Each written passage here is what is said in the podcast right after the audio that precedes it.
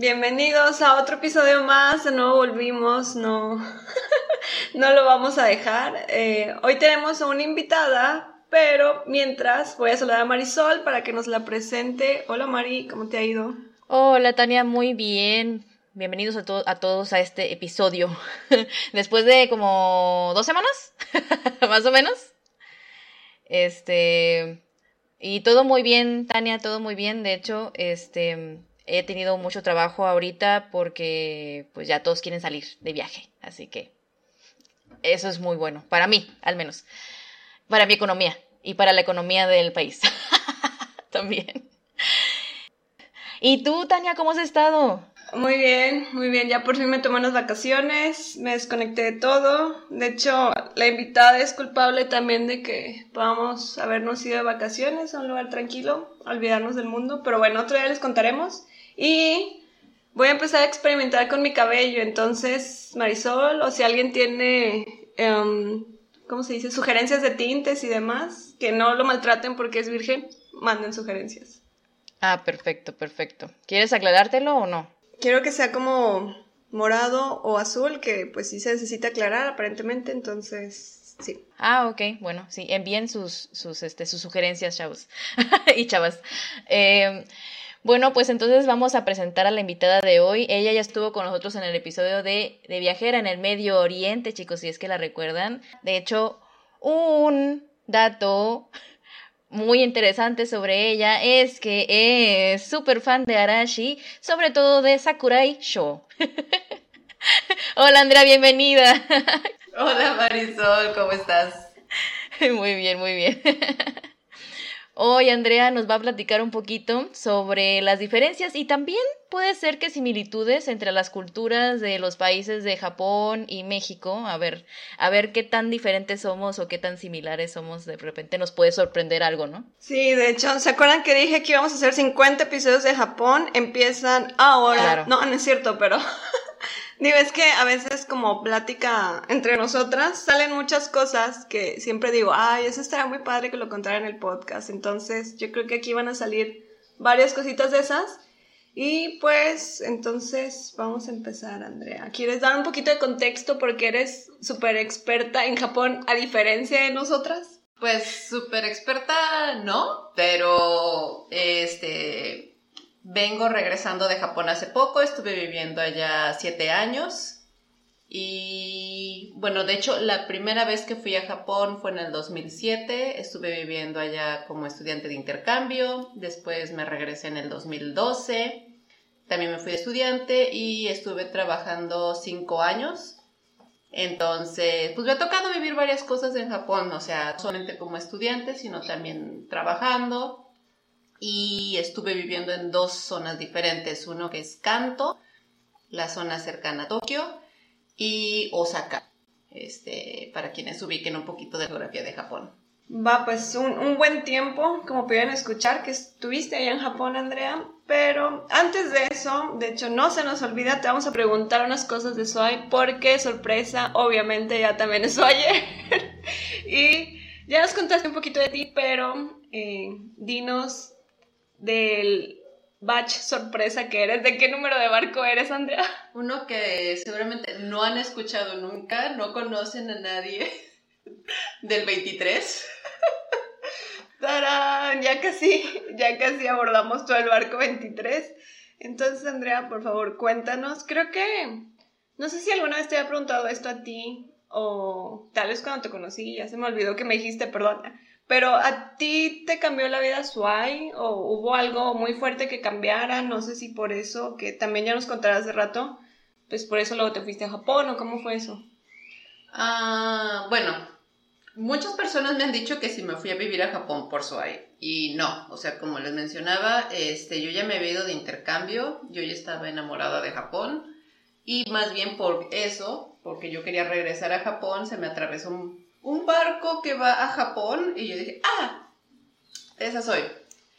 Y sí, Suai sí cambió mi vida. Este, no tanto dentro del barco, sino tomar la decisión de, de aplicar, de subirme, de renunciar a mi trabajo, de este, cambiar de una empresa segura.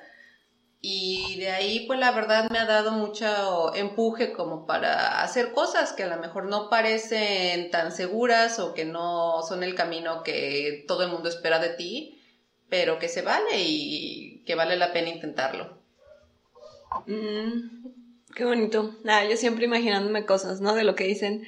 Oye, y la otra pregunta que nos encanta, yo creo que Marisol ya también es fan, es que nos cuentes tu experiencia favorita en tu barco, en tu año. Mm,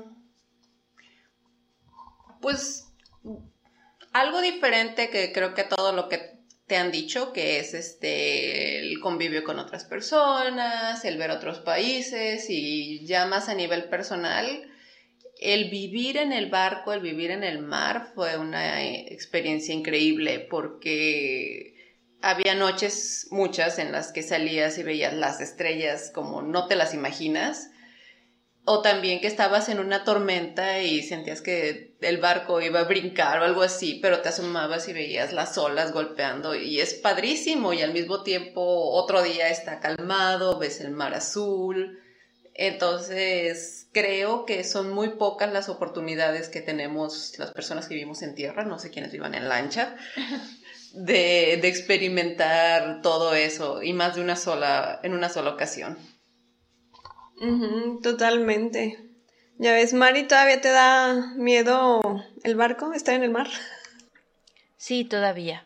Demasiado para mí. es que es, es, enorme, ¿sabes? O sea, me, me, da, me asusta un poco lo que es la inmensidad del mar. Le tengo respeto. Ah, ok, ok. Oye, Mar, y no sé si tengas alguna pregunta para Andrea, así como con Antonio. A ver, ah, sí, es cierto, pues tengo una pregunta que, que seguramente todos los, eh, los, los meches y a los que les gusta el chisme aquí, igual que, que a, su servilleta, este, están pensando eso. Eh, Andrea, tú platícanos, ¿viste o, o este, experimentaste alguna historia de amor en el barco? Ya que ya ven, es el barco del amor, el barco del amor. Ay, acá. ¿Yo? No, no sé de qué hablas y menos en ese barco, si eso no pasa. Eso no pasó. No. Para nada. Sí, tuve un novio de Japón. Mm, ¿Y duraste mucho con él? Ay. Sí, también otra parte de la cultura japonesa que me tocó experimentar. Esos son todos los comentarios que darán este episodio, amigos. Sí, de, esa parte de su vida. A lo largo del episodio, tal vez de pistas o no sé, de, de qué tanto experimentó la cultura japonesa. Conoció otras lenguas acá. Bueno, pero ya pasando un poquito a, a lo que es el tema eh, principal de este episodio. Andrea, eh, platícanos por qué estuviste tanto tiempo allá. Eh, en Japón. ¿No te hartaste de allá? ¿Todavía quieres más? Em, bueno, inicialmente yo me fui de intercambio a Japón seis meses cuando estaba en la universidad. Y hablando de lenguas, estaba estudiando japonés en ese entonces y se dio la oportunidad. Entonces, este, dije, ah, pues si voy a viajar, me voy a ir de intercambio, pues que sea un lugar que valga la pena, que tengo muchas ganas de conocer y me fui a Japón. Y yo en ese entonces pensé que, ah, pues sí, me voy seis meses, chido, este, no sé, veo todo lo que se ve en la televisión, en los dramas o en el anime y ya, regreso y sigo con mi vida. Andrea, ¿eras otaku? Mm, sí, yo diría que sí. Ya, está bien para ver qué, qué tanto o qué enfoque le vamos a dar todo el episodio, qué tan otaku nos vamos a poner para todos los otakus que escuchen. Eh, lo dudo porque sí que este, conozco a la comunidad otaku en México y creo que no soy tan conocedora ni tan involucrada, ni en ese entonces y menos ahora que las labores y el trabajo me, me han quitado mucho tiempo. Pero sí, sí, este, sí ubico pues anime, dramas, manga. Entonces, este, sí había cierta ilusión de cómo relacionar la ficción con la realidad. Entonces, pues sí, yo me voy a Japón, estoy ahí y la verdad, una de las cosas que más me impresionó de Japón es lo diferente que era México. Me pareció tan diferente que dije, es que seis meses no son suficientes para conocerlo, para experimentar todo. Y dije, bueno, pues voy a regresar, vamos a planearlo, este, una maestría, algo.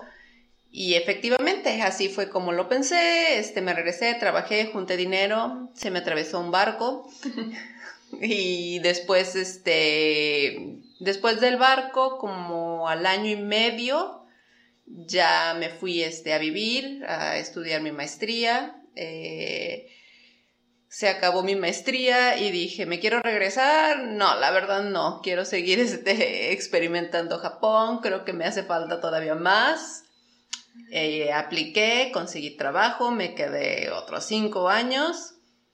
Y ya después de esos cinco años dije, bueno, creo que por ahora ya fue suficiente Japón, ya experimenté todo lo que tenía que experimentar.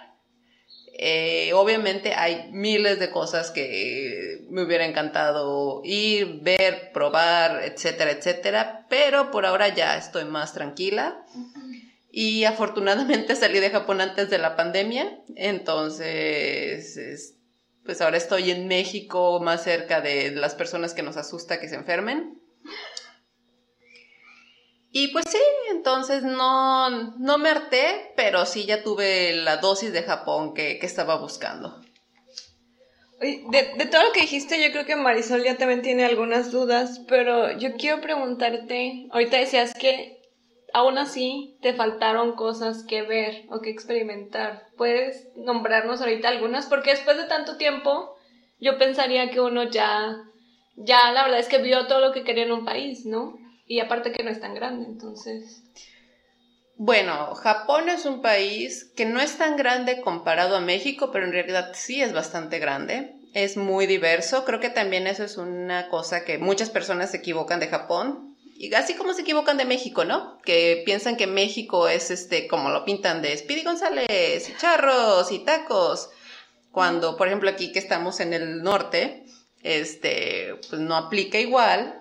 Así en Japón es muy diferente ir al sur, ir al norte. Eh, creo que lo que más se imagina la gente es Kioto o a lo mejor Tokio. Entonces, cosas que me faltaron, viajar. Hay muchos lugares que no conocí este, que me quedé con ganas. No sé si alguien lo sepa, pero en, en perdón, en Japón hay un desierto. no, no sabía. Entonces era uno de los lugares que me hubiera gustado visitar estando allá, a lo mejor en el futuro se puede. Eh, tampoco fui a la isla del norte, a Hokkaido, donde está el Festival de la Nieve, porque odio el frío. Pero me hubiera, pero me hubiera gustado ir, verlo cinco minutos, tomar fotos e irme a meter a este, aguas termales, eso sí se vale. Y pues igual hay mucha comida que, que no probé, eh, muchos festivales a los que no fui, pero también, o sea, no siento que me haya quedado con ganas o que diga, ay, chin, eso no lo hice. Sí, eran ya como un extra, ¿no? Tal vez para, para cerrar todos tu, toda tu lista, todo tu bucket list. Ah, ok, va. Eh, sí, pues ahora eh, las, las, cosas que estás diciendo, los plus son para cuando vayas ahora de vacaciones, ¿no? Está, está chida.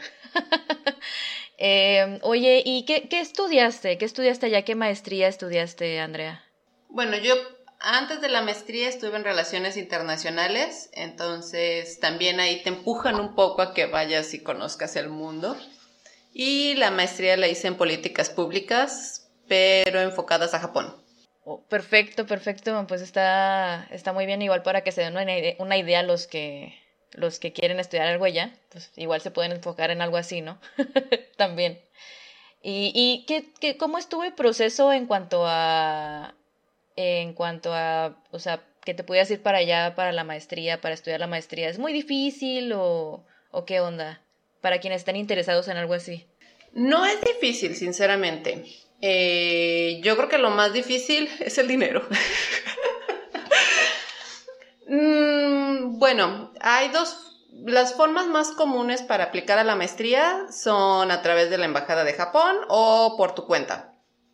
La Embajada de Japón este, tiene un programa muy bueno, eh, se los recomiendo para los que quieran ir porque también tiene una beca muy buena, te cubre todo y te da dinero para tus gastitos y para tus chanclas y demás. O, y ellos te asesoran en qué escuelas se relacionan con tu área de estudio, este, cuáles están mejor rankeadas, etcétera, etcétera. Eh, esa es muy competitiva, entonces si van a aplicar, apliquen seriamente. No, no vale la pena que nada más lo hagan por hacerlo. Y otra que pueden hacer es este, aplicar directamente a las universidades, casi todas las universidades que tienen programas en inglés, si quieren hacerlo en inglés este, te dejan aplicar desde tu país, desde México, no hay problema. Y es más importante que tengas una buena comunicación con la escuela para que te acepten. Pero regresamos a lo mismo. Necesitas dinero porque Japón es caro. Y la visa para los mexicanos es este es fácil. Tenemos este menos este, requerimientos que personas de otros países. Sorry, personas de otros países. Este, y te ayuda mucho, ellos mismos te tramitan la, visa de estudiante y ya llegando ahí eh, no tienes mayor problema en cuestión de, visa, de legal, de buscar departamento. Ah, perfecto. Para los que estén eh, interesados en irse a vivir a, Japón, pues ahí está una alternativa que pudieran tomar. Gente como como, como yo, que ya tengo más de 30 y eso, y estás pensando así como es que quisiera hacer algo diferente, quiero, quiero conocer otro país, quiero conocer Japón todavía, pues todavía tienes la alternativa de que igual este puedes estudiar allá algo. Es que ahí aplica la de los billetes, Marisol. Ya, ya demasiado tienes tus billetes y tú págate. Sí, justo eso te quería comentar. Este, no es imposible. Yo tengo un amigo que se lanzó sin beca eh, tenía zorrito y dijo, ¿sabes qué? Yo me quiero ir a Japón, es algo que siempre quise hacer. Y ya estando ahí, hay otras becas que son menos excluyentes. Entonces, este, hay muchos apoyos para extranjeros. No son tan eh, dadivosas como la de la embajada en el sentido de que te reducen la colegiatura o te dan un apoyo mensual, pero si vas este, preparado, si estás este, interesado también en trabajar, porque también puedes trabajar como estudiante, es una opción. O sea, no es imposible, no va a ser fácil, no vas a tener todo el tiempo del mundo para pasártela en la party, pero este, no creo que sea una razón para desanimarse, ni la edad. Este, como dices, muchas becas son para menores de 30 años, pero las aplicaciones a las maestrías sobre todo no tienen este, de límite de edad. Va, perfecto. Sí, sí, yo justo eso. Qué bueno que dices para que no se desanimen. Y siempre yo creo va a haber alguna alternativa, ¿no? Pero les voy a cambiar un poquito el tema para justo irnos metiendo a lo de la cultura, por lo que decíamos de las diferencias. Te quiero preguntar, Andrea, creo que esto nunca te he preguntado. Em, viviendo, después de vivir tanto tiempo allá, porque mucho, y yo he hablado de Japón en otros episodios, pero totalmente por ser la, la, serie, digamos, de Marisol y Mía, donde es más turística, yo les he contado los lugares, cosas que he hecho, les recomendamos a dónde ir, pero quiero que nos cuentes, después de haber vivido tanto tiempo allá, ¿cuál es tu percepción de la sociedad japonesa? O sea, desde cosas que tú nos quieras puntualizar hasta qué tan parecida o diferente puede ser de cosas de la cultura pop que decíamos hace ratito, o sea, de los mangas, animes, doramas, etc. Mm, bueno, creo que la percepción generalizada que se tiene de Japón no es incorrecta, pero tampoco es 100% correcta. Creo que lo he escuchado de muchas personas que o no conocen tantos japoneses o no los conocen tan a fondo dicen, es que los japoneses son súper amables, son súper respetuosos, este, todo es perfecto, este, todos siguen las reglas. Y otra vez, no es que esté incorrecto, pero se les olvida que eh, somos culturas un poquito diferentes y que han crecido de forma diferente. Entonces, este, son amables. En Latinoamérica confundimos la amabilidad con ser este, respetuosos. Los japoneses son extremadamente respetuosos. Entonces, si tú les pides algo con todo el respeto, este, te van a contestar, te van a decir sí, claro. O si les pides un favor, también te van a decir sí, te puedo ayudar en esto. Pero creo que lo que confundimos mucho es que eso no te hace amigos. A lo mejor en Latinoamérica sí, o sea, aquí le dices amigo al que le pides la hora y ya este, son best friends forever. Pero este, ese es una, eh, un error con los japoneses. A veces crees que simplemente porque te ayudaron o porque son este, atentos contigo, ya son tus amigos. Y creo que mucha gente se decepciona cuando ve que no es el caso. Y no es que sean groseros, es que son personas mucho más reservadas que en el caso específico de los latinos. Creo que es una de las principales diferencias que, que noté al llegar que sobre todo creo que cuando vas con esta ilusión de, ay, sí, yo vi el manga, yo vi el anime, voy a un país nuevo, quieres hacer amigos y quieres conocer gente.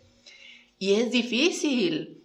Este, no es que no quieran amigos o que no tengan ellos también la curiosidad, pero son personas más reservadas, son personas más tímidas.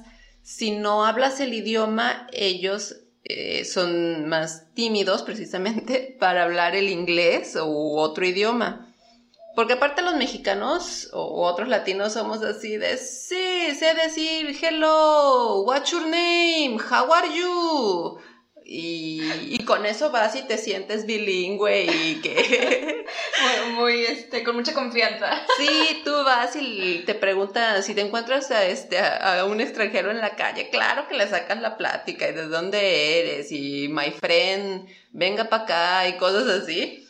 Y los japoneses no, a los japoneses este, todavía les saca de onda este, ver extranjeros, creen que no se van a poder comunicar y parte de este respeto que te tienen es como que no te voy a hablar mal inglés en el que no me vas a entender, entonces mejor no te hablo. Mm. Entonces, creo que esa es una recomendación para quienes vayan a Japón. No se tomen personal ni en lo positivo ni en lo negativo. No creas que si alguien te ayuda es tu mejor amigo, pero tampoco creas que si porque alguien no quiere hablar contigo es porque tiene algo en contra tuya. Oye, Andrea, este, de hecho ahorita me acordé de un video que vi sobre mm, que, bueno, que están unos, unos amigos en un, en un restaurante y está una chava que pues parece que, bueno, que tiene rasgos japoneses o rasgos así como que ojos chinitos así. Están en un restaurante japonés. Entonces, este, creo que en Japón, ahí como que dan a entender o japonés, muy japonés o, o en Japón. Y, y pues la chava no, o sea, la chava con rasgos eh, asiáticos no sabe hablar japonés y los otros chavos sí saben hablar japonés y de hecho la, la, la que los atiende llega y les habla pues en el idioma japonés y todo, los saluda, les dice que van a comer y de hecho se dirige a la chava esta que, que, se ve con rasgos asiáticos y pues la chava se queda así como que, no, pues yo no, yo, mi no entender, ¿no? Así de que, güey, a mí no me hables y, los otros chavos le empiezan a decir cosas en, eh, en japonés, así de que no, pues es que yo voy a pedir esto, esto y el otro, y ella va a pedir esto y esto, y le dicen, es que ella no sabe hablar japonés. Y la chava se queda así como que, ¿qué? O sea, la, la mesera se queda con cara de, ¿what? ¿Cómo? eh, ¿Por qué ella no sabe hablar japonés? Y como que no les hacía caso a los demás y, y, y ella toda, toda como que estaba en shock la chava, ¿no? O sea, ¿realmente son así, así de que les saca tanto de onda que las personas sepan hablar japonés o algo así? Es que, María, y lo que te falta agregar para los que nos están escuchando, porque yo te envié ese video, es que todas las demás personas que están con esta chica que se ve asiática, es que son, evidentemente se ve, no sé si lo sean, pero se ve que son extranjeras. O sea, hay alguien güero, no sé si alguien pelirrojo, ojos grandes, etc. Pero bueno, le paso el micrófono a Andrea. Sí, Sí pasa, y me ha pasado, y le ha pasado a mis amigos. Y bueno, ahorita antes de entrar en el video, pasa sobre todo fuera de las ciudades grandes, que si tú hablas japonés y le hablas a un japonés, lo primero que ves tu cara de extranjero y se asusta y se friquea y te dice, no hablo inglés, sorry. Pero también hay que ser un poquito empáticos. Hay muy pocos extranjeros viviendo eh, fuera de las ciudades en Japón. Entonces, realmente sí es raro para ellos ver extranjeros o convivir con extranjeros. Y piense cualquier persona cuando se pone nervioso. te bloqueas y así se bloquean ellos, o sea, en realidad no te están escuchando. Si hablas con una persona que sea un poquito más relax, al contrario, son súper lindos y son así de, ¡ay, hablas japonés! Ven a mi casa, te quiero presentar con mi familia, con mis amigos, este, ven para acá, ¿qué vas a hacer hoy? Porque eres la diversión y eres este, la novedad. Eres un payaso, no, no A unos amigos así les pasó y estaban en medio de, este, ¿dónde estaban? En Bepu. Ah. Eh, entonces, está en una isla, ni siquiera está en la isla principal, este, ahorita no me acuerdo de qué prefectura.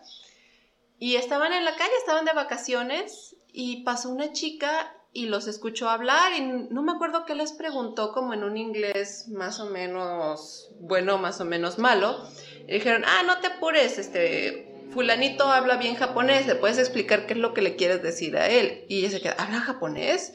Y todos ustedes hablan japonés y había japoneses de todos los niveles, o sea, había gente muy buena, había gente como más o menos, había otros que apenas y decían, arigato, konnichiwa.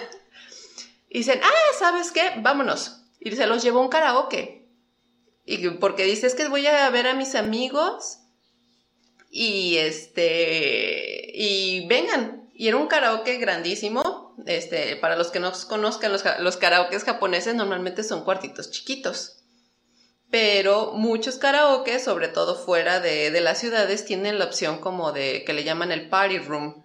Entonces es un cuarto para unas 20 personas con una o dos pantallas grandes y este, pues sí, están bastante grandes y dijo, sí, vengan, ya tenemos cuarto, ya tenemos todo. Y los presentó y se la pasaron cantando toda la noche. Y a la hora que se van, ellos así de, bueno, ¿y cuánto te debemos? No, no, no, no, no, este, este, estamos muy contentos, nosotros pagamos, qué bueno que vinieron.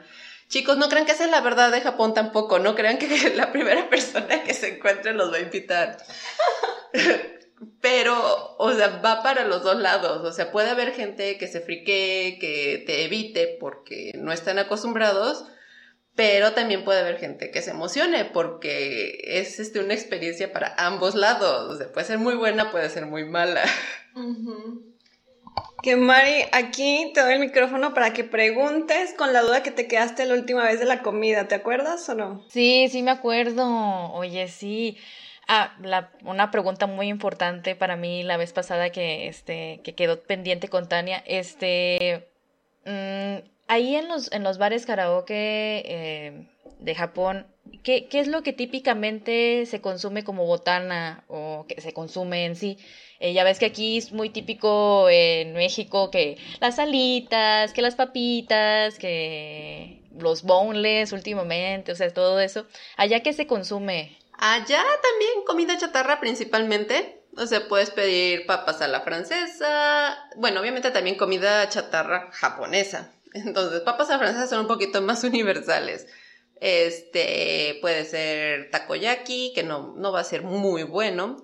O, bueno, en México, como dices, se acostumbran las boneless o las alitas. Allá se acostumbra más el karage, que es este nada más la, piel del pollo con tantita carne, pero también este em, empanizado.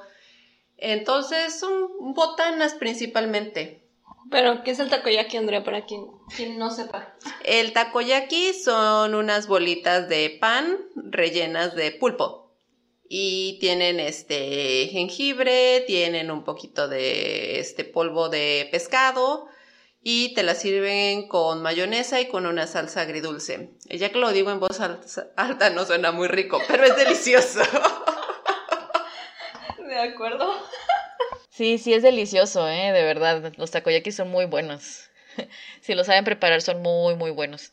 Em, ah, pues con eso, la verdad, con eso me contestas mi pregunta, porque eso de la piel de, de pollo ¿qué? Dijiste empanizado o frita, no sé qué. O sea, así como que no me lo hubiera imaginado eso, de verdad. Y sí, o sea, yo me hubiera imaginado que los takoyakis y cosas así, pero, wow, ah, interesante, interesante para que cuando vayan a un bar karaoke en Japón, chicos, ya saben qué van a, qué van a pedir. Otra cosa podría ser las bebidas. Oye, ¿qué bebidas consumen allá? En los karaoke, sobre todo, bares. Eh, bueno, Ah, hace rato que decíamos diferencias de similitudes entre japoneses y mexicanos. La bebida por excelencia de los japoneses va a ser cerveza. Entonces, para todos los radioescuchas cheleros, en Japón hay cerveza y les encanta tomar cerveza. Es más, les voy a decir un tip. Cuando quieran pedir cerveza de barril y sonar locales y impresionar a sus amigos japoneses, pídanla como nama. Nama. Nama. ¿Qué es nama? Nama es la forma corta de decir nama biru. Biru es este, como los japoneses dicen, beer, de cerveza. Entonces la japonización de la palabra se vuelve biru. Y nama es como crudo, o sea que no está embotellado. Entonces es nama biru. Y ya si lo quieres decir como corto y no te quieres complicar la vida, dices nama, nama kudasai. Kudasai es por favor. Ahora ya está, vamos a saber cómo pedir nuestra cerveza allá en Japón.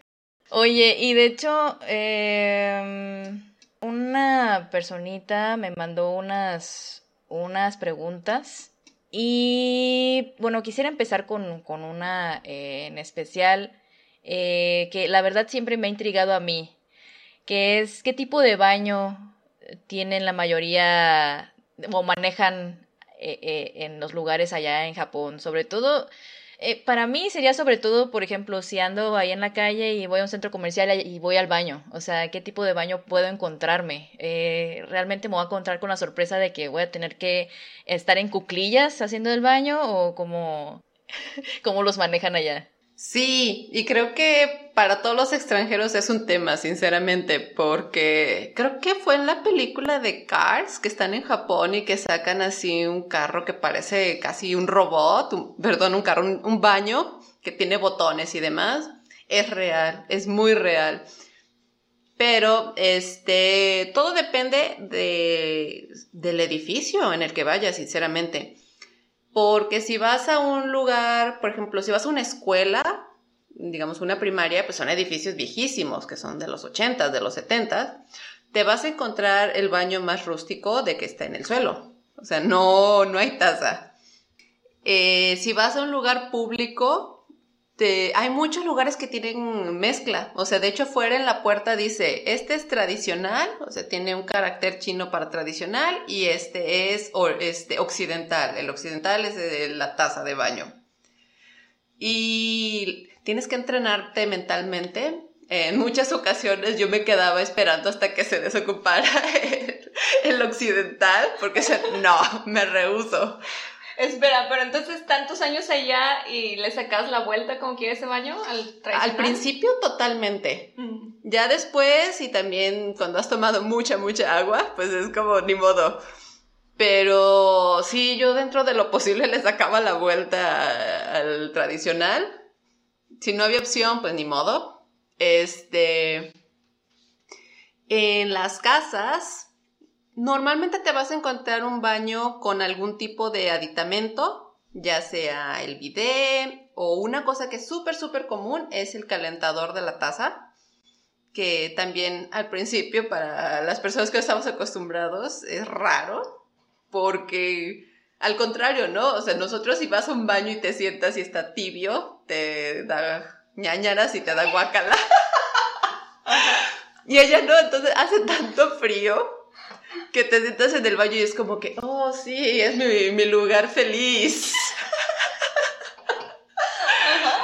Está tibio y me puedo quedar aquí en el celular. Y luego subes a los edificios como más fancy, como más caros. Por ejemplo, si vas a un mall, pero no sé, estoy hablando de en Tokio, en Shibuya, en los lugares o en Ginza. Ginza es este, un lugar donde hay muchas tiendas muy, muy caras. Es el San Pedro de Japón. Sí, o sea, es el San Peter cuando estás en Tokio. Este, ahí te vas a encontrar baños que, o sea, no saben ni para qué son tantos botones. O sea, tienen dos diferentes bidets, tienen calentador, tienen sonido, este, ah, eso es otra cosa muy curiosa. Eh, el calentador tiene diferentes niveles de temperatura, este, no, tienen que ver, búsquenlo en internet, googleen baños japoneses y van a ver cuántos botones hay. Y bueno, porque de eso del, eh, del sonido.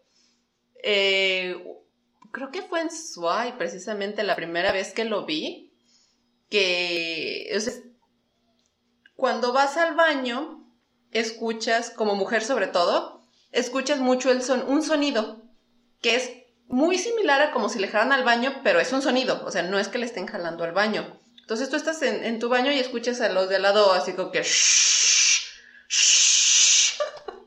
Es como que, ah, pues, ok. Y ya, pues, este, te fijas en los controles y hay uno, que esto es muy chistoso, se llama, este, ¿cómo venía? Algo de sonido de princesa o sonido de damisela. no me acordaba del nombre, sí decía eso. Este es el de, para los que sepan japonés, utiliza el carácter de hime, que es como damisela, princesa. A lo mejor hasta lo han escuchado en anime, como, ¿quién sabe qué hime? y el de Otto, de sonido. Entonces, el sonido de damisela. Esto es algo muy cultural. Es grosero, es este. Es mal visto que hagas ruido en el baño. Pero, ¿a qué vas al baño? Todo lo que haces en el baño, hace ruido. Entonces, este. Como todo hace ruido, antes se acostumbraba, bueno, acostumbraban, te estoy hablando a unos 60 años, jalarle al baño. Mientras estás en el baño, le jalabas para que lo único que se escuchara pues fuera el shh del baño. Pero ¿qué pasa cuando haces eso? Gastas un montón de agua. Entonces eh, alguien dijo, no, es que estamos desperdiciando el agua. ¿Y por qué sale la mente emprendedora y dice, por, lo único que queremos es el sonido? Entonces vamos a hacer un sonido que sea lo suficientemente fuerte para que no escuchen qué estás haciendo en el baño, pero que no requiera que gastes agua. cierto. Oye, sí, yo también me estoy acordando dónde vi eso la primera vez dentro de eso. Ahí fue en el NYC. ¿Sí? Ahí está esos controles. Y yo, ¿qué? A ver, ¿y yo qué? ¿Qué es esto? Y increíbles. Son las cosas que extraño aquí en México. Oye, pero ¿no se les pudo haber ocurrido otro sonido? Así como, no sé, criaturas del bosque o algo así, no sé. Una cascada. Tan siquiera, ¿no? Ese sonido tiene que ser. Sí, fíjate que no eres la única que pensó en esta idea millonaria, Marisol. Temo decirte que ya te la ganaron. Este, no son todos los baños. Otra vez, ya cuando te vas a los que son altamente tecnológicos, ya te ponen musiquita. Creo que no he escuchado sonidos del bosque, ni. este, ni cascadas, ni olas de mar, pero sí, sí ponen música. Hay unos que tienen como musiquita original, como de elevador. Entonces, este, sí, lo siento, te ganaron la idea. ¿Alguna vez escuchaste Arashi en el baño? No, sí es demasiado caro para que lo pongan en los baños. me imaginé. Ok, qué chido, así ya no me voy a tener que preocupar cuando voy al baño. Ay, de que me escuchen. De por sí voy a llamar la atención por extranjera, ahora llamando la atención por echarme un pedito en el baño, no, mejor así. Este, tratar de no llamar más la atención. Otro tip para extranjeros, este, sobre todo creo que aplica para los latinos y no recuerdo si Tania lo mencionó también en otros episodios. No es tan difícil pasar desapercibido, ¿eh? Sobre todo para los que no somos blancos, güeros, de ojos azules. Porque regresando al video que mencionabas, eh, son personas que étnicamente son muy diferentes a los japoneses. Creo que el que lo presenta es una persona de tez blanca, un poco rubio, y hay una persona este, afroamericano o africano, porque hay muchos africanos no gringos en, Japón. Eh, y ellos pues son visualmente muy diferentes a los japoneses, pero los latinos no somos tan diferentes. Entonces, este, digo, yo soy un poco más alta que Tania, mido 1,70, que es más alta que la japonesa promedio. Pero ahorita que todos ya nos acostumbramos a usar cubrebocas, si te pones cubrebocas y no te vistes tan diferente como ellos, no se dan cuenta, mm. sinceramente. Y como tampoco, bueno, nosotros hablamos mucho más fuerte que ellos en lugares públicos y pues probablemente hablemos en nuestro idioma.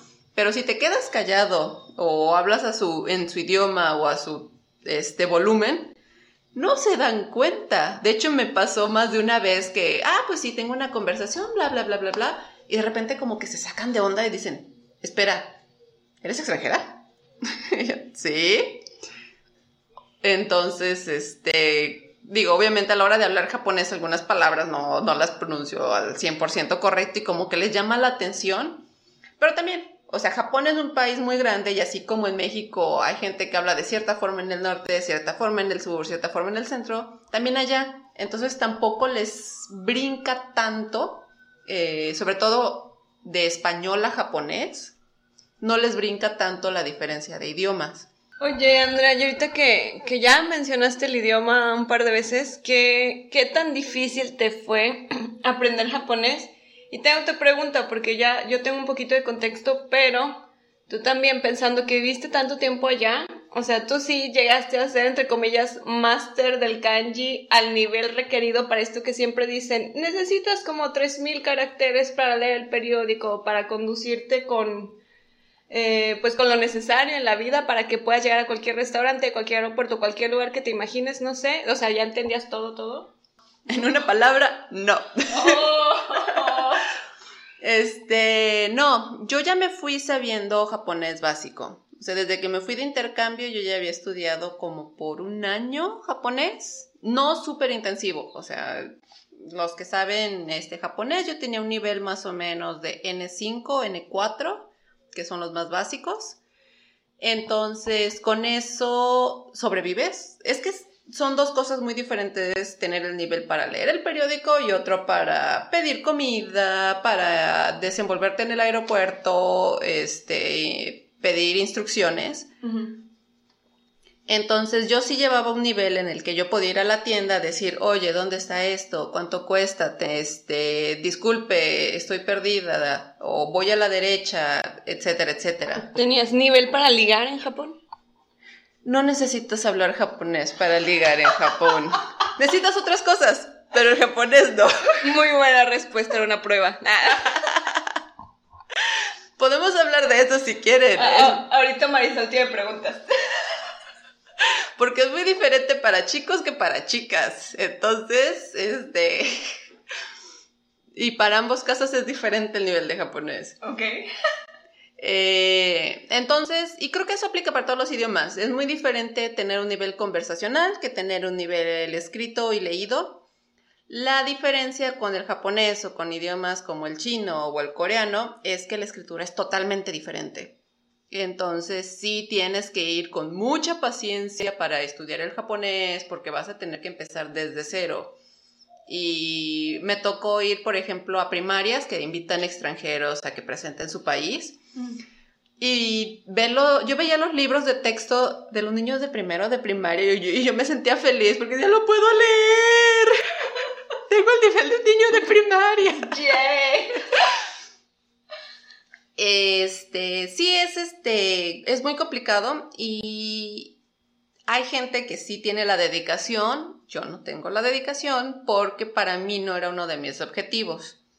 Eh, para trabajar normalmente te piden o N2 o N1. N1 es el más alto, N2 es como japonés de negocios.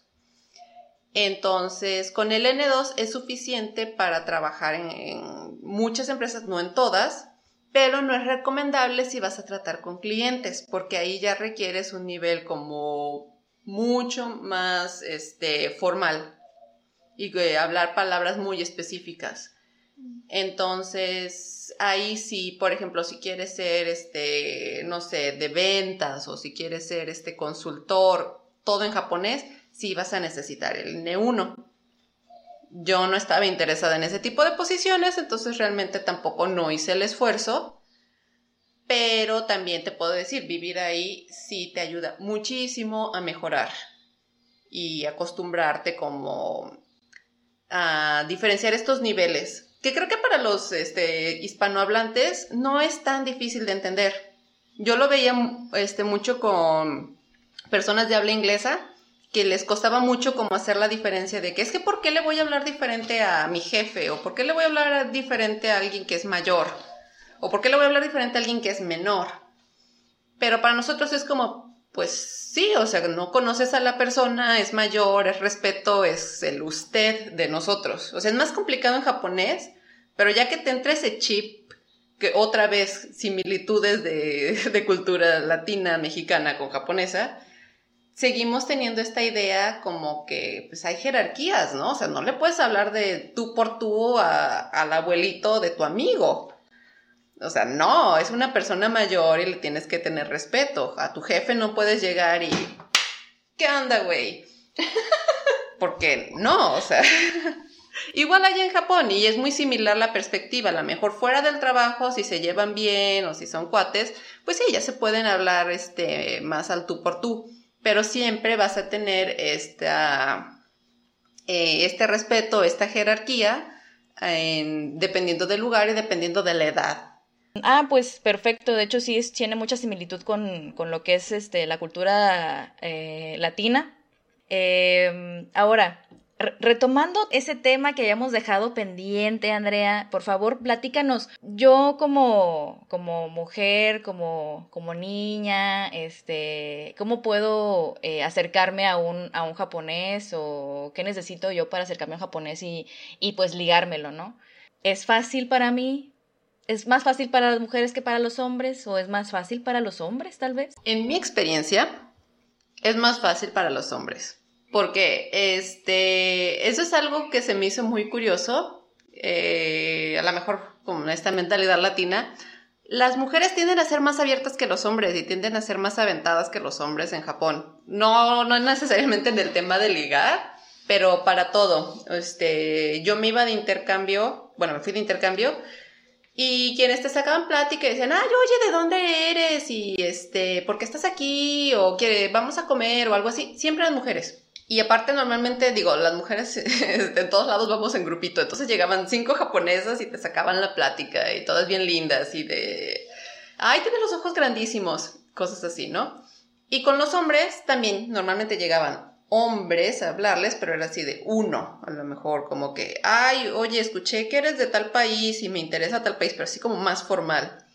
Y al mismo tiempo, al mismo hombre extranjero llegaban las mismas cinco japonesas y, ay, oye, ¿de dónde eres? Platícame, que quién sabe qué, así de, ay, eres rubio, ¿puedo tocar tu cabello?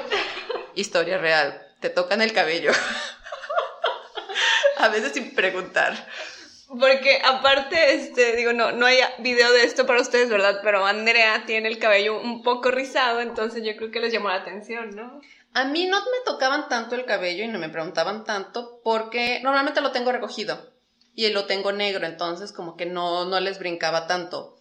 Pero sí, gente que lo tiene desde café claro hasta rubio o muy, muy chino, sí este, veías gente, incluso en la calle o de todas las edades, que de repente así llegaban y le empezaban a tocar el cabello, pero como si vas y agarras un perro en el parque, ¿no?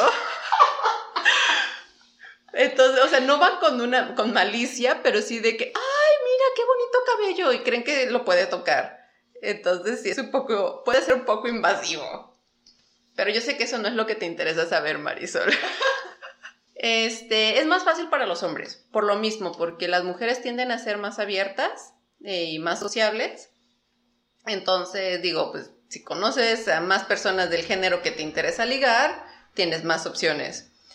En la primera vez que yo me fui de intercambio, yo estaba en una escuela que es principalmente de idiomas. Muchas de las carreras que estudian son idiomas.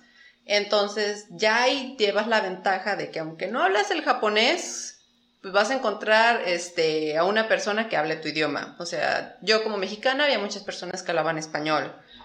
Este, unos amigos suecos, su bola de amigas, y, y hago estrés en amigas eran estudiantes de idioma sueco. Incluso uno de ellos se casó con una chica de, su grupo de, amigas porque pues se hicieron amigos, se llevaban bien, tranquilo. Este, ellos estaban de intercambio, se regresan a Suecia y estas mismas chicas este, se van de intercambio a Suecia para seguir estudiando. Entonces están en la misma ciudad, siguen en contacto y pues ya eventualmente anduvieron, se casaron y bla, bla, bla. También está, si hablas japonés, pues ya tienes a todos los japoneses y a todas las japonesas a tu disponibilidad, ¿no? Ya rompiste la barrera del idioma. Eso te abre muchas más puertas. Entonces para los hombres es más fácil. Normalmente va a ser como muy orgánico que conozcan chicas. Bueno, estamos hablando de hombres heterosexuales. Este, ya para los hombres homosexuales también no es tan difícil, por lo que me han contado. Hay muchos bares, o sea, sí, creo que es muy similar a como en otros países, mientras te muevas en los círculos correctos o en las apps correctas, este, pues sí, se, vas a encontrar gente interesada. Tip para hombres y para mujeres, somos exóticos. este, y bueno, eso va como algo bueno o como algo malo para las mujeres, porque ser exótico también tiende a ser como más fuerte, como más ruidoso, como más llamativo. Y en Japón eh, aprecian mucho lo lindo, lo cute, o sea, lo kawaii. Entonces a muchos hombres no les gusta lo sexy, prefieren lo cute. Entonces hay que saber venderse, chicas.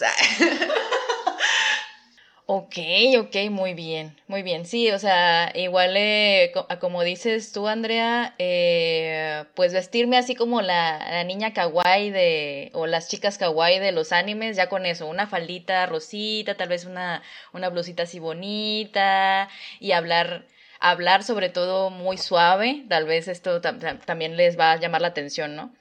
Este, oye, pero, ¿qué piensan los japoneses y las japonesas de, de la gente de acá de, de, Latinoamérica o de los mexicanos más específicamente? Pues creo que de Latinoamérica sí tienen una idea un poco generalizada de México. Somos de los países que sí ubican, por así decirlo. Principalmente ubican a Brasil, un poco más a Perú, porque tanto Brasil como Perú tienen mucha comunidad japonesa que están constantemente migrando de un país al otro y en menor medida los mexicanos. Pero pues México está de moda en todo el mundo, entonces si les dices Mequisco y dices, ah, sí, sí, sí, Mequisco, Mequisco, tacos. Para todo es tacos, De la personalidad, eh, bueno, regresando al tema, este, de las chicas a lo mejor no tienen una idea como muy específica, pero de los chicos sí. Y también esa es una palabra que chicos, recuérdenla porque si se las dicen no es bueno, es charay. Charay es como coqueto. Coqueto casi, casi mujeriego. Entonces, esa es la imagen que tienen de los hombres latinos. Que son coquetos, que son mujeriegos, que te van a tratar muy caballerosamente, que les gusta, pero que también es como que sí, pero se lo dijo a, a otras cinco.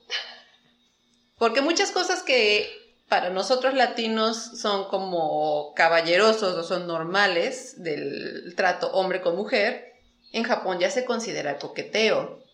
Entonces, por ejemplo, allá no esperes que un hombre va a detener la puerta para ti. O sea, ¿eso ya es un coqueteo en Japón? Eso ya es algo que haces por tu novia. Mm. O sea, tú vas en la calle y puedes llevar maletas y lo que sea, y el de adelante te va a soltar la puerta en la, en la cara. O sea, no esperes que alguien se tome ese, ese paso extra por ti por ser mujer. De hecho, una cosa que me pasó muy chistosa. Una vez, hablando de maletas, yo iba con una maletota casi cuando me acababa de mudar y todavía estaba brincando de dormitorio en dormitorio, porque no tenía dormitorio, no por otra cosa. y entonces iba en el tren y el tren allá los trenes son a tiempo, o sea, si dice a las 12.03, a las 12.03 se va, no 12.05, no 12. Entonces ahí voy corriendo con mi maletota, este, porque el tren está a punto de irse, este, todo el mundo me está ignorando porque, pues, porque te van a pelar, o sea, si no estás pidiendo ayuda, no tienen por qué ayudarte. Y ahí voy yo a toda velocidad con mi maleta y de repente, este, ya casi no llego al tren, pasa un chavo japonés agarra mi maleta, la levanta y se mete con ella. O sea, yo iba junto de él, pues, pero así de él sí se acomedió a ayudarme y no me dijo nada. Y yo así como que, pues ya en japonés, ay, muchas gracias, que quién sabe qué. Y como que me quiere decir en inglés, así de, en un mal inglés me empieza a preguntar, oye, ¿y tú de dónde eres? pero se veía que le costaba trabajo hablar inglés. No se emocionen, gente. Era peruano. Entonces por eso te ayudó, porque era peruano realmente. Sí, sinceramente. O sea, yo le dije, ah, soy de Mequisco Yindes, soy de México, soy mexicana. Y cambia su cara, cambia su lenguaje corporal. Mexicana, con razón, amiga, yo soy de Perú. Oye, con razón vienes tarde. También. Parte del estereotipo, sí. Entonces se me hizo muy chistoso porque cuando crees como que, oh, hay, eh, hay caballeros en Japón, no es algo malo, es cultural. Entonces, es eso, o sea, él venía con su chip latino y me dice, es que vi una chica en problemas, no la pude dejar así notando que, que tenía un problema. Pero lo hizo por latino, porque para él es normal. O sea, él es de estas personas que es de familia japonesa, que creció en Perú, y por eso lo hizo, pero no por japonés. Sí, él, él ya trae la crianza latina. Válgame, oye, como cuando es que como cuando te encuentras a alguien este eh, en algún país, bueno, sucede mucho en Estados Unidos, ¿no? Que vas a algún lugar y empiezas a hablar inglés muy mocho y luego la otra persona también inglés muy mocho y luego, no, pues ¿de dónde eres? No, pues que de México. ¡Ah, yo también! ¿Por qué no me empezaste a hablar en español desde un principio? Así más o menos. Oye, qué risa. No manches. Válgame, pues aquí estamos aprendiendo mucho, chicos, para cuando vayan a, Japón. ¿eh? estamos aprendiendo mucho, mucho, mucho de lo que se pueden esperar y todo allá. y la verdad sí, sí se notan mucho las diferencias de, cómo se comporta este, la gente allá y, las, y cómo es la sociedad y cómo, cómo te ve la sociedad, ¿no? Como persona. Eh, Oye, también me preguntaron que si es cierto que realmente no se roban nada. O sea, yo puedo dejar mi bicicleta ahí afuera eh, y, al otro día la voy a encontrar. Sí y no. Algo que ves muy común, digo, viviendo en una ciudad como Tokio, es tú vas a, no sé, voy a soltar, no, no voy a soltar la marca, a un café gringo del logo verde. Gracias. Este, no, no me pagan regalías, no les voy a decir la marca. Este, y vas a trabajar en tu computadora, porque pues como en todos lados es este un lugar donde eh, hay este wifi, hay una buena mesa, entonces mucha gente va a trabajar. Puedes pararte, dejar tu laptop, ir al baño y regresas y va a estar tal cual como lo dejaste. Puedes dejar tu bolsa, tu laptop y tu cartera y tu celular porque allí el celular más común es el iPhone. Y va a regresar, vas a regresar y va a estar tal cual lo dejaste. No hay este, muchos robos, es poco común. Sí hay, es muy poco común. Pero el ejemplo que usaste, el de la bicicleta, las bicicletas sí se las roban. Y la, yo creo, lo que yo he visto que se roban más son los paraguas. Porque, este, Allá cuando entras a un establecimiento, a la entrada hay lugares para que dejes eh, tus paraguas. Y mucha gente tiene el mismo paraguas. No sé si han visto fotos o a lo mejor en, no sé si en el anime también sale este paraguas que es de transparente, que es de plástico transparente, porque ese es el que encuentras en todos lados, es el barato, te agarra la lluvia, te compras ese. Es muy, muy común que la gente este, se lleve el tuyo. Ah, creo que en la mayoría de los casos es por error. Muchas veces no es por error porque un viento les rompió su paraguas y pues lo más fácil que puedes hacer es vas, entras a una tienda, dejas el roto y te llevas uno que es de mejor calidad. O a veces hay gente gandalla, como en todo, que dice, ay, está lloviendo, hago como que me meto a la tienda, salgo y me llevo mi paraguas con el cual no entré. No lo hagan, por favor, porque también dicen, ah, seguro fue un extranjero. Y no, lo hacen mucho los japoneses. Eh, las bicicletas también, y las bicicletas creo que hay un factor alcohol que tiene que ver ahí. Este, porque bueno, son bicicletas, tú tienes tu candado. De hecho, no puedes comprar una bicicleta sin que te den su candado. Este, y si te ven una bicicleta sin candado, te van a pedir papeles porque van a decir, este, te la robaste, porque no tiene candado.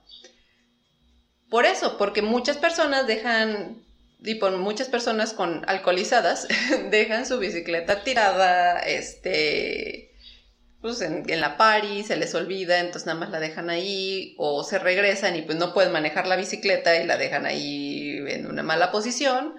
Y mucha gente igual también está o alcoholizada o son gandallas, pues ven una bicicleta sin candado y me la llevo. Oye, ya, a propósito de las bicicletas, ¿tú te movías en bicicleta allá? No, porque soy una persona con muy poco equilibrio. Pero casi todos se mueven en bicicleta.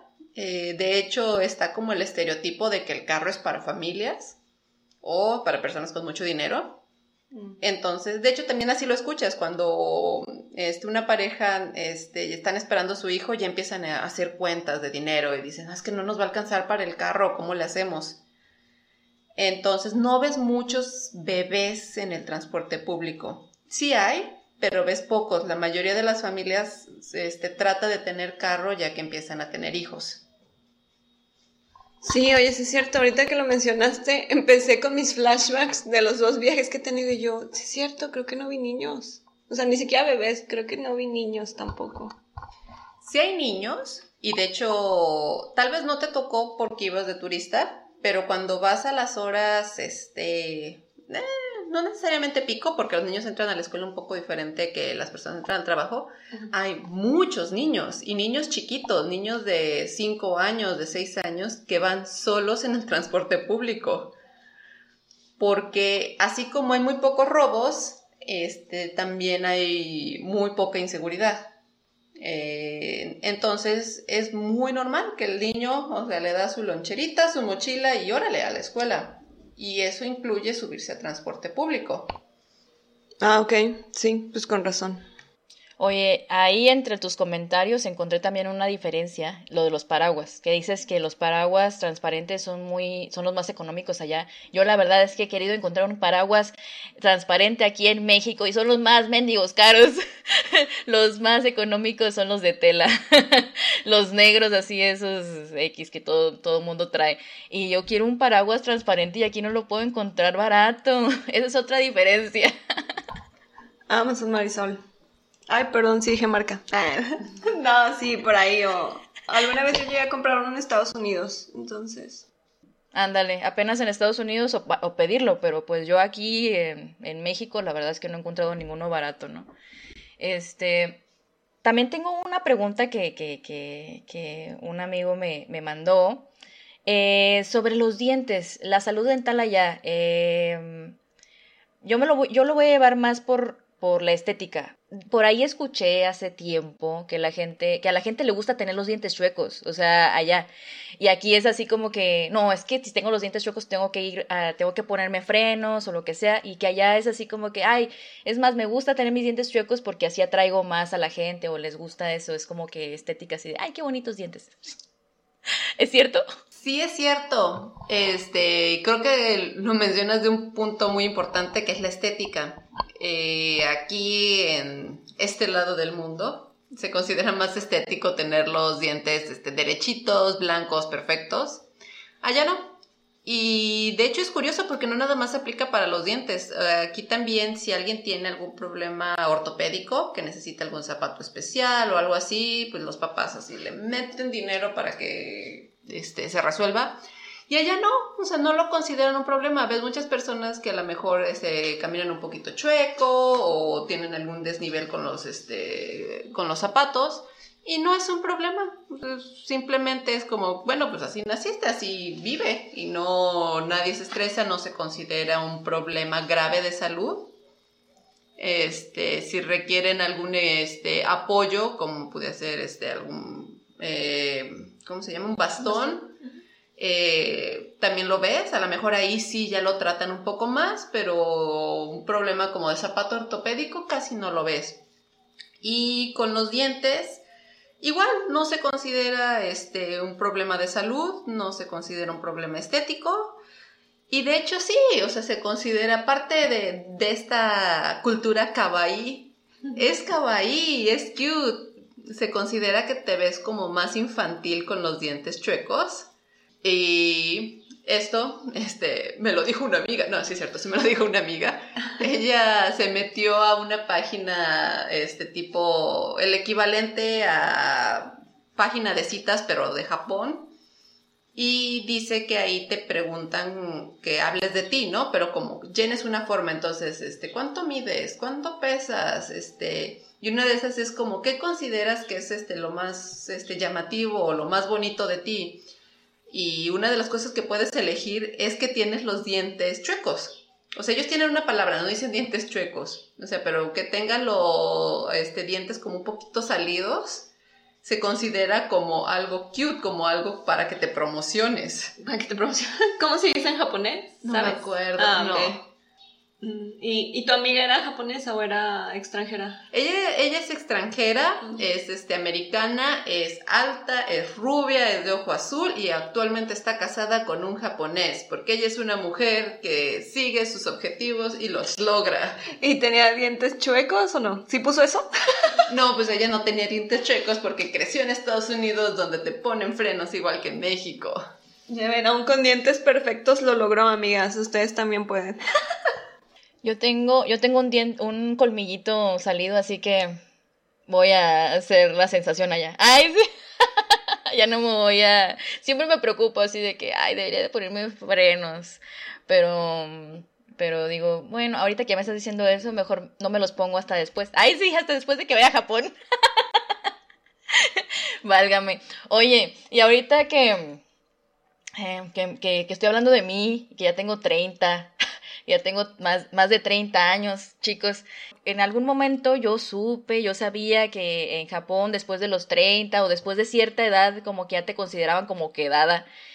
Todavía, todavía en estos tiempos modernos, cuando tú estuviste allá, viste así como que la presión social hacia las chavas que eh, solteras que eran de cierta edad, ya así como que desesperadas y que eh, ya por preferirían ya un matrimonio arreglado o, o, estar, o estar forever alone, o estar soltera, soltera libre.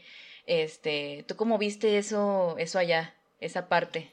Sí, todavía es una cosa muy común que lo escuchas entre las japonesas y los japoneses. O sea, no nada más es una cuestión para las mujeres.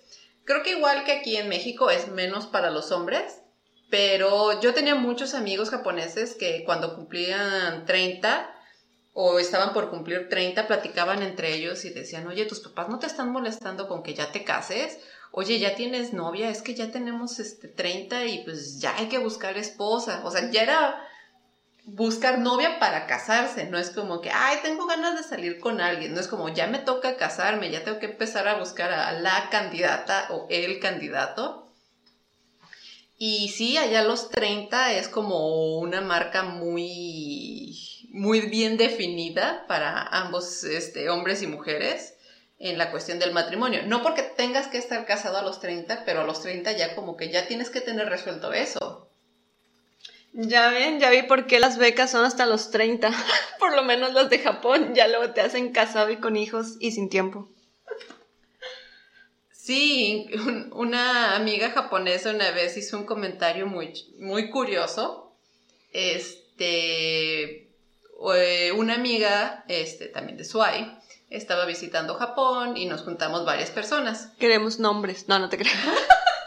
Ni los conoces. Ah, bueno.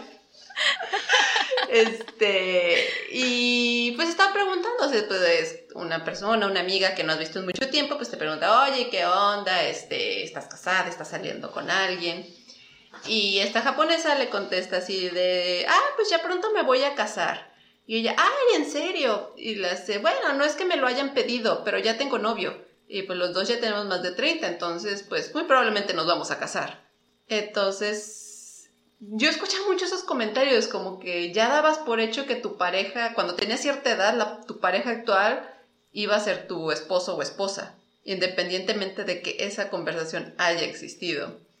Y, perdón, también preguntaste del matrimonio arreglado. También pasa, no es tan común como antes, pero todavía existe. Yo tengo una amiga japonesa que, bueno, también como todo y como el capitalismo, hay ya diferentes opciones. O sea, empezando desde apps agencias y agencias super plus. Entonces, pues pagar agencias como eh, que no pagas tanto dinero, te presentan chavos, no son tan exigentes. O puedes pagar la super agencia, super plus, super asegurada, que es carísima, pero que si no te convence quien te presentan, te devuelven el dinero y hacen un estudio socioeconómico, cultural de hobbies y este casi casi hacen Photoshop para ver si sus hijos se van a ver bonitos. Y sí, todavía es una este una industria que sigue dando dinero. Pregunta de una amiga, Marisol, este, ¿y esas agencias también puede entrar una extranjera? Mm, de la Super Plus nunca he escuchado. Mm. Eh, obviamente en las apps sí, mm, nada más lo único que tienes que hacer es este, usarlas. Muchas son solo en japonés, entonces otra vez eh, hablar el idioma te da una ventaja. Eh, las que son medias, no sé, fíjate, las únicas personas que me platicaron de eso eran japonesas y no me comentaron que les salieran extranjeros. Ok, bueno, investigaremos y les avisamos. Bueno, es que supongo que al menos así como que las medias y las plus, o sea, como que tienes que ya tener, pues, ya estar establecido allá, ¿no? O sea, porque una app pues es fácil, así nada más una app, bye, así, nada más me inscribo y bye. Pero ya si te vas a una agencia así que te investigan y todo, como que sí deberías de estar establecido allá, supongo que pues los extranjeros, ha de haber extranjeros, pero que ya tengan mucho tiempo allá, tal vez, quién sabe. o dependiendo de, a lo que se enfoque la agencia, habrá que ir a investigar. Eh, pasando a otro tema, que es otra pregunta que mandaron y que también siempre me ha, eh, me ha intrigado, es lo de las camas allá. Em, es muy común ver en los animes, eh, sobre todo, que tienen su cama al ras del suelo, o sea, nada más es una colchoneta o varias como colchas, ¿no? En el suelo. Eh, sí es muy común allá, ¿por qué lo hacen? Sí, sí puedo tener un, sí puedo encontrar este como que casas con con colchones y pues cama normal así como que como bueno cama como muy muy occidental no más bien cama normal no cama occidental. Cama occidental con sus patitas y todo o, o, es más común para ellos tenerla al ras del suelo. Y por qué actualmente es una cuestión de practicidad. Eh, ¿Por qué actualmente? Bueno, este, tradicionalmente las casas en Japón tienen o piso de madera o, o sea, madera firme o de bambú, que es este un poco más suave. Y normalmente el de bambú se usa para los dormitorios o para este los que les interesa la ceremonia del té, normalmente van a ser en cuartos con suelos de bambú. Este, ya para los que son como de actividad física, como los doyos o cosas así, ya van a tener una duela firme. Este, y tradicionalmente tenían estas colchonetas, como dices, que, que se llaman los futones futón en singular. Este, pues es lo tradicional, o sea, para ellos es lo normal, así como con los baños, lo normal es que estén en el suelo, lo tradicional, para ellos lo tradicional es que sea este, la, la colchoneta. La cuestión con las camas, este, y con este suelo, es que no los puedes tener en suelo de bambú, porque son pesadas y te lo dañan y te lo rompen. Entonces, si tú tienes una casa con suelo tradicional, no puedes tener una cama o, tienes que hacer como muchas adecuaciones, proteger el suelo, ver que sea una cama no muy pesada. Incluso no puedes tener muchos muebles en esos cuartos. Si se imaginan así como, no sé, en la película de Tom Cruise del último samurai, ese tipo de casas, no tienen muchos muebles. O si tienen, tienen algunas repisas a la pared, porque no es un suelo que resista mucho peso. Entonces, también las personas no caminan sobre esos suelos, normalmente están arrodilladas este, y ya se, deslizan en ese suelo. Donde puedes pisar con confianza es donde está la suela de madera.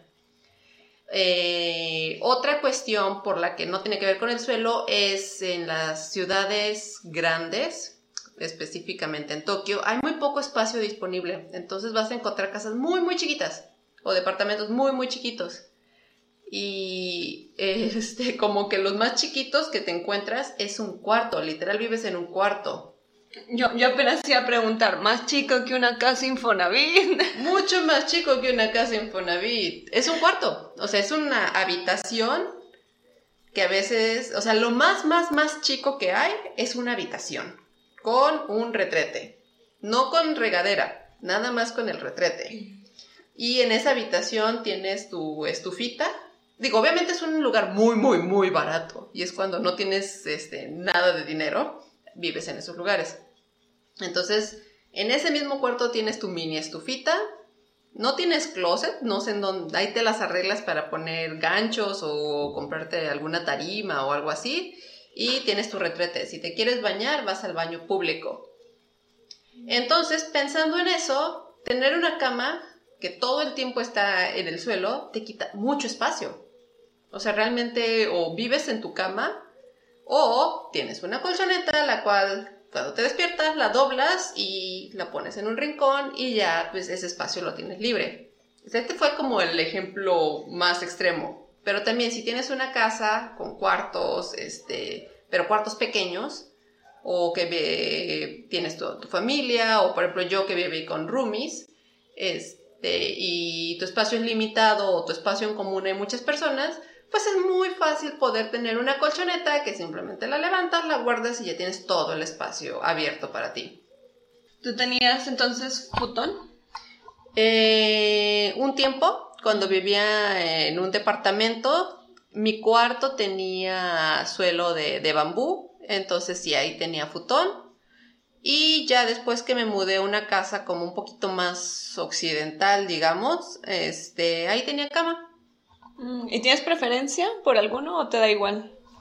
Mm, creo que tal vez no soy la persona correcta porque más bien es como humor para mí, así como que de repente extraño este mi futón porque para dormir es más cómodo. O sea, ya ven todo eso que te dicen de que es que necesitas un buen colchón, porque la espalda, porque la postura, etcétera, etcétera. Con el futón no aplica, o sea, ya estás bien. Y este, como el suelo de bambú no es tan duro, no necesitas algo tan grueso como un colchón. La colchoneta es más que suficiente. incluso sin la colchoneta, te puedes dormir en el de bambú, en el suelo de bambú, y no es incómodo. Entonces, sí, a veces sí extraño. O sea, me gusta mi cama, pero a veces sí extraño la colchoneta. Mm, ok, interesante. Sí, yo también a veces extraño el futón del Nippon Maru. Pero bueno. Y ahorita se me acaba de ocurrir, hablando de esto, eh, de, los, de las camas y los futones, eh, sobre todo en el futón con, con el piso de, de, bambú, ¿Qué, ¿Qué, onda? Porque dices que, que, que, pues después te maltratas y vas caminando por ahí, que más bien este, se deslizan por ese, por ese piso. ¿Qué onda cuando tienen acción? cuando tienen acción Chicken Brown Cow, así como que acción sensual acá. Eh, sí, sí se puede, o sea, no, no, lo, no lo rompes el piso y si lo rompes es muy caro. Ay, es muy caro repararlo. Preguntas para una amiga Marisol. La prima de una amiga. Siéndote muy sincera, no pasa nada. De hecho, hay equipo futón y equipo cama que te dicen, es preferible el futón, es preferible la cama. Porque lo que rompe el futón, este, no es la fuerza, o sea, no es que apliques fuerza, sino es, este, por ejemplo, si llevas zapatos, el zapato tiene como el, el tacón, ¿no? O sea, ya sea un tacón delgado o un tacón grueso. O la cama tiene patitas, entonces la patita se va como metiendo. O los muebles se van metiendo en las esquinas. Entonces no es la presión lo que lo rompe, sino es que como son tiras de bambú, entonces esas cositas se van metiendo y van separando las tiritas, eso es lo que lo rompe. En realidad el bambú aguanta mucho, entonces por eso no se apuren. Información que cura también. Sí, no se preocupen por arruinar el piso de, de su ligue.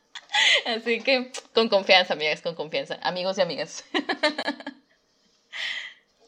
Eh, cambiando un poquito de tema, ya poniéndonos un poquito más serias.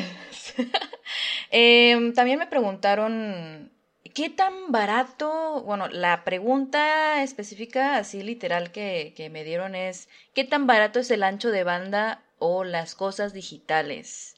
Porque, eh, bueno, tengo amigos gamers que dice, siempre en todos los juegos los japoneses son los que más eh, gastan dinero, sobre todo los juegos de celular. Dice, ¿dónde sacan tanto dinero si acá todo está muy caro? O sea, allá, allá está más económico o qué onda. Este, y sobre todo, también esto sirve para los que viajan allá, ya ves que de repente, este, necesitas mejor o te conviene más, este, comprar un celular desechable o algo para, para comunicarte mejor. O sea, ¿es, es barato todo eso? Pues porque allá es primer mundo, allá ganan en yenes. Es la respuesta más fácil. Este, sí, o sea, realmente sí tiene que ver eso, de que, pues, la verdad ganan más, tienen un este, promedio de vida, eh, con un estilo de vida más alto por lo que ganan y por lo que gastan. Eh, la cuestión de tecnología no es tan cara, o sea, creo que muchas personas que les gusta la tecnología y les atrae Japón porque también tiene tecnología de punta, se encuentran con eso. No es caro, o sea, te puedes ir y comprar un dron mucho más barato que lo vas a encontrar aquí. El internet es similar en precio, pero obviamente como ya ganas más, es este, más barato. Tiene muy buena calidad en cualquier parte. Si tú tienes un este, proveedor de internet en cualquier parte, o sea, en tu celular, eh, en cualquier parte de Japón, te va a jalar el internet eh, si vas viajando y quieres tener acceso a internet todo el tiempo, puedes o eh, comprar un celular desechable no creo que sea la, mejor opción. Puedes mejor comprarte una tarjeta SIM, la puedes encontrar en el aeropuerto. Te puedes comprar lo que le llaman el Pocket Wi-Fi, que literal es un modem este, que traes todo el tiempo contigo. No se conecta a nada. Y ya ese te da... Ese es muy útil, por ejemplo, quienes llevan laptops entonces, no sé, que en algún momento quieres checar algo en tu laptop o en tu tablet, pues lo conectas a tu Pocket Wi-Fi. Yo un tiempo lo usé en lugar de tener internet en mi casa y podía tener mi laptop, mi celular, este, y prestárselo a otras dos personas. Tiene como para cinco usuarios. Entonces, si van varias personas viajando, es mucho más barato que comprar todos este, tarjeta SIM. Lo único es que no tiene servicio telefónico, pero si eso no te causa ningún problema, yo creo que es una muy buena opción el internet es bueno, tiene este, es, bueno, no soy muy tecnológica, pero te da buen servicio. Normalmente lo que he platicado con ingenieros y con gamers en Japón no te da tanto como quisieras, o sea, creo que es el mismo problema que hay en, en México, que de repente quieres más, este, más internet. No, quieres más banda, quieres una banda más ancha entonces, o quieres que esté mejor velocidad, entonces eh, tal vez el internet promedio no sea la mejor opción, puedes ya después este, mejorarlo, buscar mejores planes, pero para nosotros simples mortales o que usamos el internet simplemente por diversión, para ver pelis, está súper bien, no tienes este mayor problema. ¿Y por qué gastan tanto los japoneses otra vez? Porque pueden, porque ganan dinero este, bueno, eso es una cosa que a mí se me hizo súper este, interesante en Japón. Cualquier trabajo que hagas es suficiente para vivir bien, para vivir, o sea, no vas a tener una casa grandísima ni vas a poder comprarte tu carro, pero si eres mesero, te alcanza para pagar la renta, para este, salir, para comprarte tus cosas, este, tu transporte. Oye, y eso que es solo el sueldo, ¿eh? Allá pues ni propinas tienen, ¿no? No se acostumbra. Sí, se supone que ya con tu salario te, alcanza. O sea, no tienes por qué dar propinas de nada, ni, ni a los meseros, ni a los taxis, ni a, este, a los bellboy en los hoteles, a nadie. Eh, y esto de que les digo de meseros eh, también aplica para este, tipos de trabajos no por contrato, o sea, de medio tiempo. Si trabajas de medio tiempo, bueno, si trabajas de medio tiempo probablemente no te alcance, porque pues es medio tiempo, pero si trabajas como subcontratado o por horas, te las puedes arreglar muy bien para, para vivir decentemente. Otra vez, no vas a vivir con lujos, pero no le vas a sufrir. O sea, no es como aquí que si tienes el salario mínimo, pues pobre de ti porque no vas a poder comer bien. No, allá con el salario, el equivalente al salario mínimo, es perfectamente suficiente para que tú, a lo mejor si estás casado o tienes una pareja, se las arreglen, ahí ya pues es un poquito más complicado. Pero cualquier trabajo, mientras sea un trabajo legal, este está bien pagado está, y, y, es digno. Eso también es algo que les respeto mucho a los japoneses. O sea, puedes ser mesero y no por eso eres menos o no por eso eres un perdedor. perdedor, qué fuerte. Eh, Mari, no sé si tú tengas algún comentario, si no ya voy a ir cerrando el episodio. Va, perfecto. Entonces, Andrea, te tengo dos, tres preguntas más ya para cerrar. Muchas gracias por todos los super tips que nos compartiste. La primera, y esto me interesa mucho de ti, o sea, como que a veces no todo el mundo ya se la hacemos, pero esta va muy adecuada para ti. Después de vivir siete años en Japón, a lo mejor dos lugares que nos recomiendes de cualquier parte de Japón, ya sea turístico o no, para visitar. Un lugar turístico pero que muchos extranjeros no toman en cuenta en su primera opción, es Kamakura. Kamakura es eh, una ciudad tradicional como Kioto. Entonces, esto se lo recomiendo a los que vayan con poco tiempo. Este, probablemente creo que el primer lugar que piensas en Japón es Tokio hay gente que a lo mejor tiene eh, objetivos muy específicos y quieren ir a Kioto o quieren ir a Hokkaido, pero si no tienes como una gran idea de dónde quieres ir y no tienes muchos días, no tienes que complicarte por ir hasta Osaka o ir hasta Kioto para ver algo tradicional. Kamakura es una ciudad cerca de Tokio, está como a una hora en tren y ahí puedes ver muchos templos, hay un Buda gigante, este, está junto al mar entonces vas en el trenecito y ves el mar de un lado y ves la ciudad del otro. Y es algo que puedes hacer en un día. Te levantas temprano, vas a Kamakura y te regresas y en la tarde-noche ya estás otra vez en Tokio. Mm.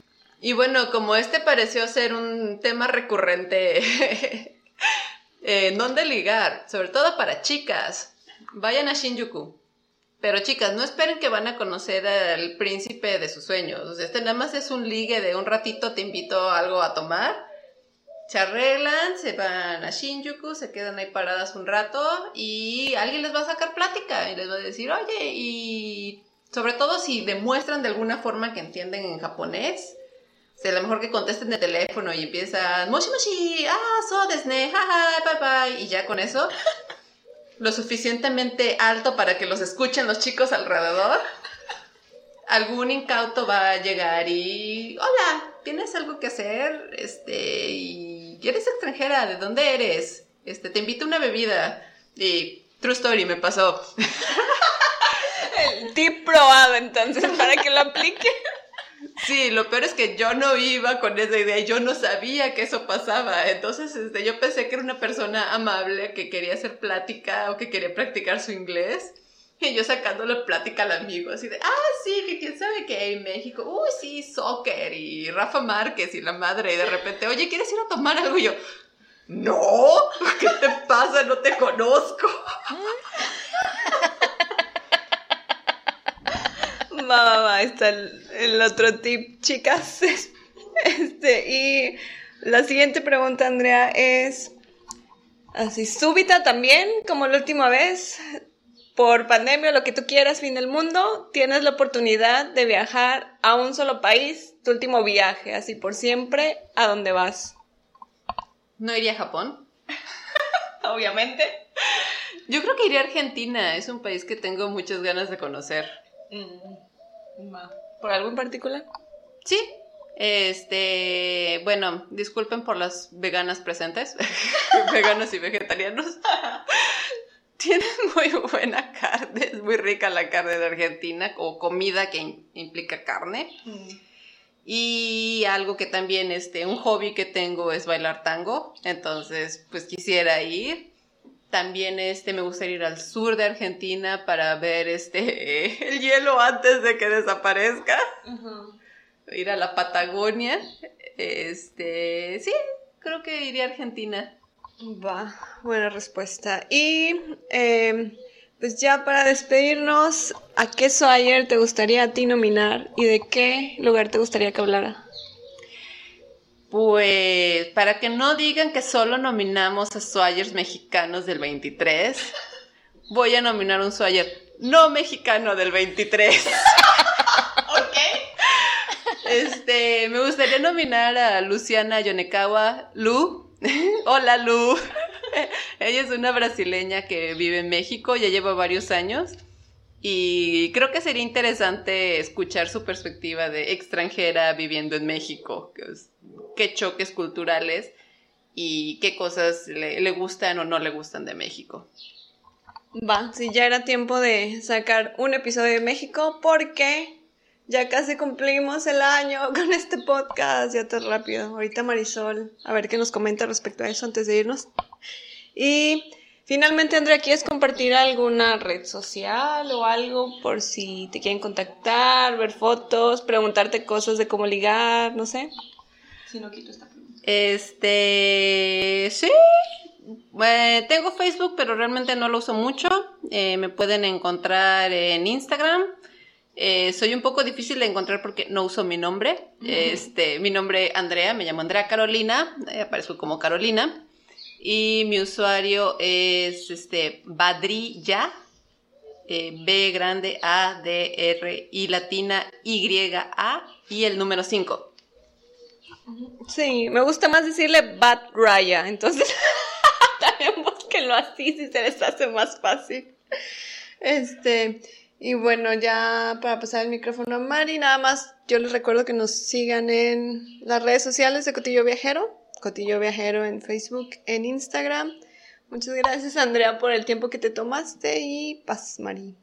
Muchas gracias Andrea por estar aquí con nosotras otra vez. Eh, espero que te podamos tener para otras ocasiones. Siendo una invitada recurrente aquí con nosotras estaría bien chido. Em, y pues, de verdad, muchas gracias por abrirnos un poquito más el panorama en, en, Japón. Qué padre, de verdad, para los que, sobre todo para los que quieren ir a visitar allá a Japón, quieren ir de vacaciones o quieren irse a, quedar un rato por allá, pues ya tienen un poquito más de, de tips de, para vivir allá y, lo que se van a encontrar allá, ¿verdad? Porque de repente, pues los choques culturales están medios, medios canijos. Y pues chicos, eh, ya pasando a otro tema, eh, ya casi cumplimos el año, el año de, de, estar aquí en, eh, con ustedes en este podcast para últimos de abril. Y pues bueno, vamos a tener un episodio especial que vamos a, prepararles. Va a estar bien bonito para ustedes. Espero que, que puedan escucharlo, que, que, estén tan emocionados como nosotras de, de escuchar ese, ese episodio. Y pues muchísimas gracias por escucharnos y nos escuchamos la próxima semana. Bye bye. Adiós.